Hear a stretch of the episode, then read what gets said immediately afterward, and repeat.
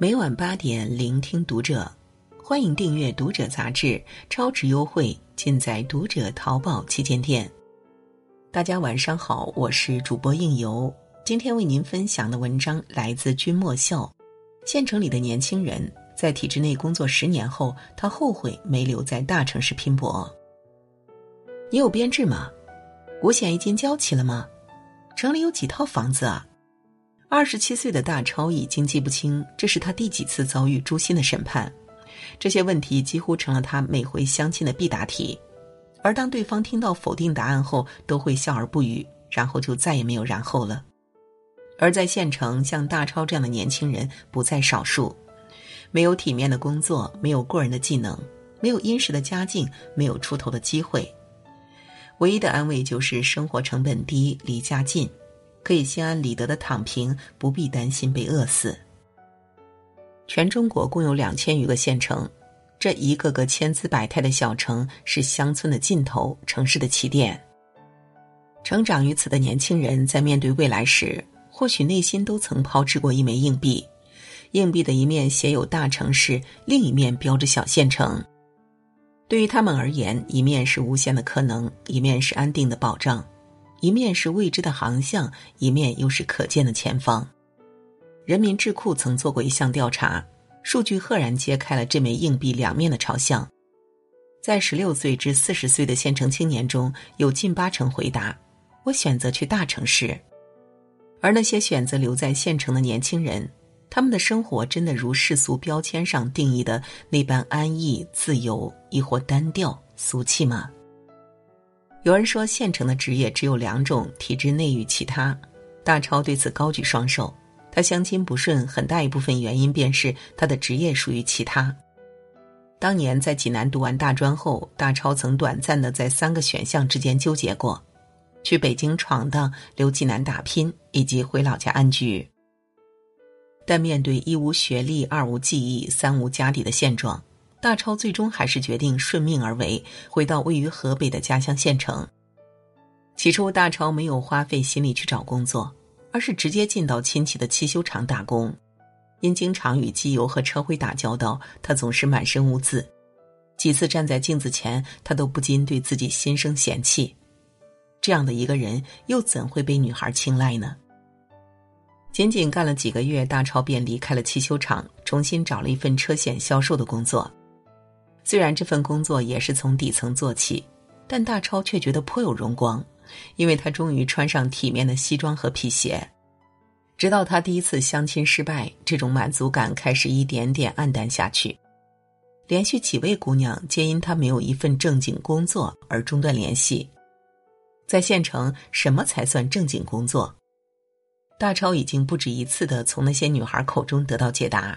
公务员会有事业编制的职员、教师和医生。频遭打击后，大超不得不正视摆在他眼前的现实：想在这里生活平顺，体制才是那道最关键的护身符。永远都捧不上铁饭碗的大超，如今时常反问自己：他的出口到底在哪里？有了体制的加冕，县城的年轻人就可以安稳度日了吗？在体制内生活了十年的彭涛却说：“如果时间能倒回，他宁愿留在大城市再搏一次。”曾经顶着名校毕业生的光环，彭涛通过校招顺利的进入上海一家金融机构从事法务工作，但意气风发的理想很快在灰头土脸的现实面前败下阵来。白天，他要与一群人中龙凤明暗较量。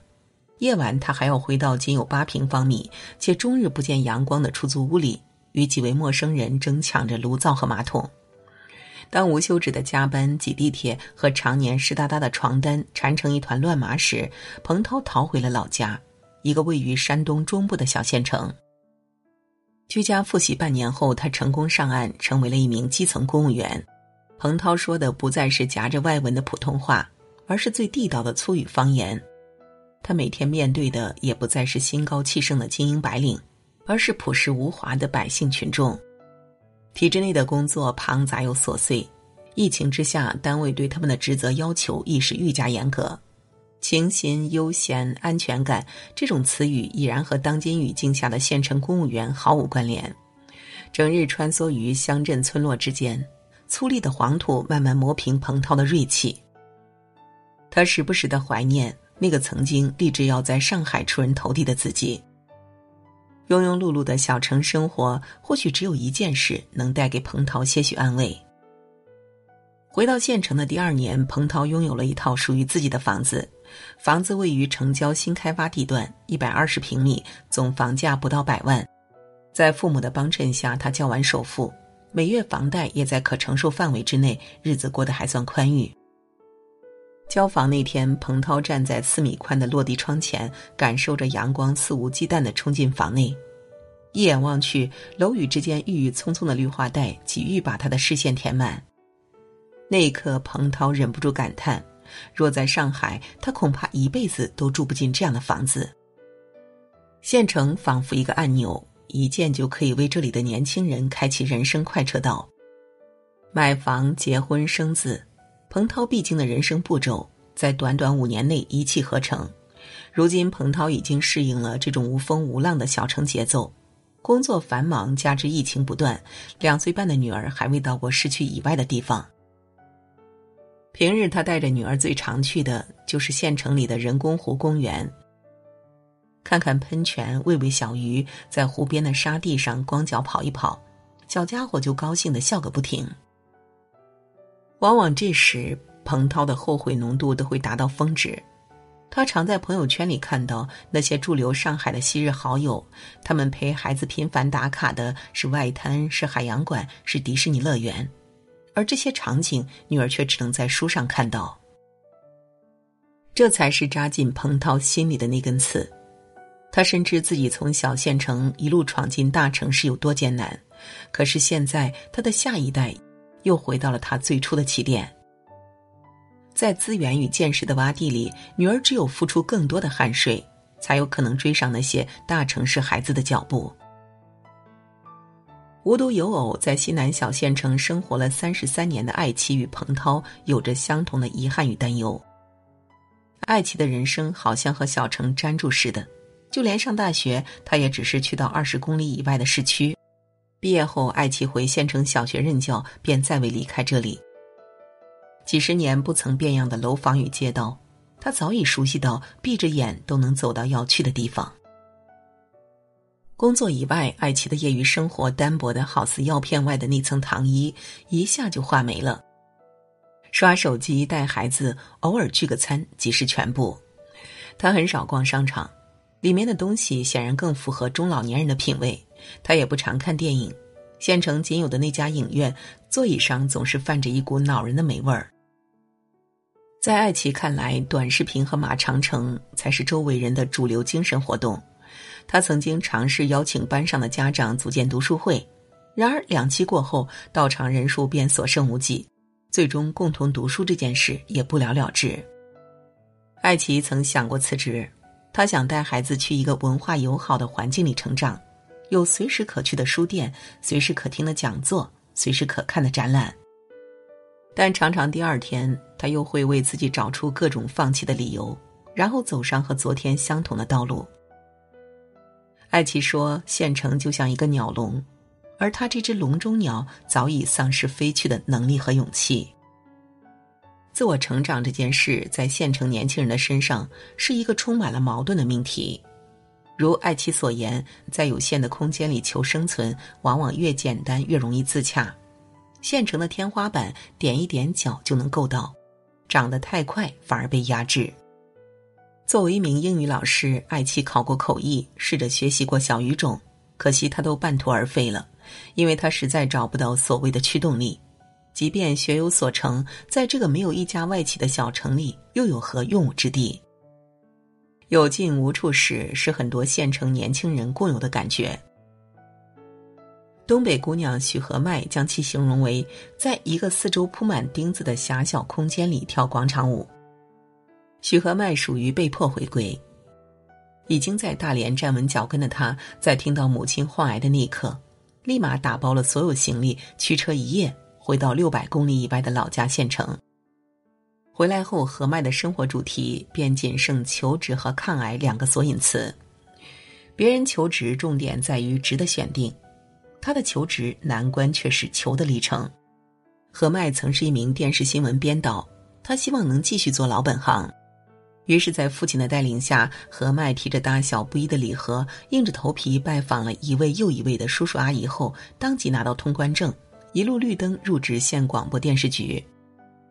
县电视台只有两个频道，一个频道全天播放抗战剧或家庭剧，另一个频道上有两档自制节目《每日新闻》和《民生帮办》。何麦的第一份工作就是跟着调解员和摄影师去解决一起邻里纠纷的事件。得知他要以记者的身份出镜，何麦特意提前一晚去修剪了头发，第二天又早早起床化了精致的职业妆。原以为他会以足够优秀的业务能力博得开门红，谁知他的专业竟成为了一个笑话。镜头里昏暗杂乱的楼梯间中央，相向而立的两家人正你一言我一语的吵得不可开交，而何麦却被要求在此时出镜，向观众介绍现场的情况。抑扬顿挫的播音腔配上鸡飞狗跳的骂街声，整个画面看上去割裂又荒诞。之后，何麦几番上书，结合自己在大连时的工作经验，提交了多份节目改进建议，但无一采纳。领导笑容和善的告诉他三个字：“行不通。”何麦始终无解，“行不通”的意思究竟是什么？但他越来越笃定的是，在这些同事们的潜意识中，舒适圈之外再无天地，除了别人的世界。进入电视台不到半年，前前后后替何麦操心终身大事的人足以占满一个篮球场。毕竟在周围人眼里，三十岁还未婚的女生实属异类。然而一圈相亲局下来，心气甚高的何麦却沮丧的发现，即使有才有貌，自己仍不免沦为县城婚姻市场的剩余商品。体制内的三好男青年早已被更年轻的女孩瓜分殆尽。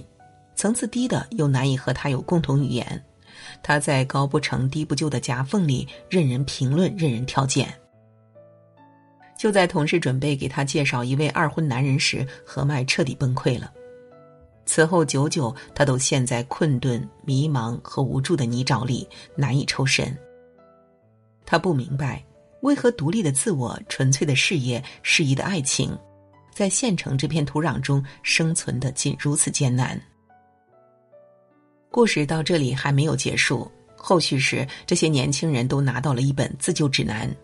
前不久，大超所在的县城刚刚经历了一次疫情的席卷，做起抗疫志愿者工作的大超，在连轴转了三个星期后，突然萌生出一个想法：等这波疫情结束，他要组建一支公益汽车服务救援队，为灾情中的驾驶员义务提供修车或救援服务。大超说：“一个人的能量传递是不会受到地域限制的。”被能量点燃的还有彭涛，他难得在朋友圈高调了一把。几天前，彭涛作为优秀基层干部接受了市电视台的采访，看到出现在电视里的爸爸，女儿一个劲儿的指着大喊：“看我爸爸，我爸爸！”彭涛拍下女儿胖乎乎的小手，并配文：“今日打卡电视画面一日游。”望着女儿脸上浮现出的骄傲神情，他感觉心里的遗憾在慢慢稀释。让自己活成孩子的榜样，这难道不是他成长中最无以伦比的见识吗？艾奇决定继续把家长读书会做下去。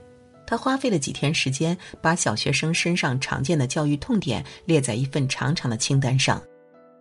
他希望带着这些家长用读书的方式寻找解药。他想等药效起了，他们自然就会不请自来。艾奇时常借用节目中听来的一句台词为自己打气：“再坚持一下吧，万一是对的呢？”听到母亲复诊结果的那一瞬间，许和麦倏的一下落泪了。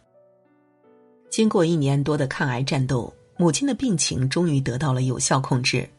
从医院回家的路上，何麦随手打开了车上的收音机。令人不安的新闻消息一条接着一条的放出来，战争、意外、疫情。快到家门口时，坐在后座的妈妈似刻意似闲聊的自顾自说道：“前两天我看了一篇文章，好喜欢里面的一句话：“世界总是兵荒马乱，还好有你在我身边。”那一刻，何麦突然找到了自己留在这里的意义。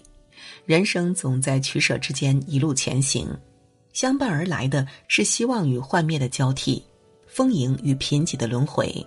我们都在其中沉沦、挣扎、蜕变、觉醒。不管留在小县城还是去往大城市，每一个选择都逃不过围城定律。所以，拼尽全力的活在当下，就是最好的选择。好了，今晚的分享就到这里。那如果您喜欢这篇文章的话，欢迎在文末为我们点个蓝色的赞和再看哦。我是应由，让我们在下个夜晚再会了。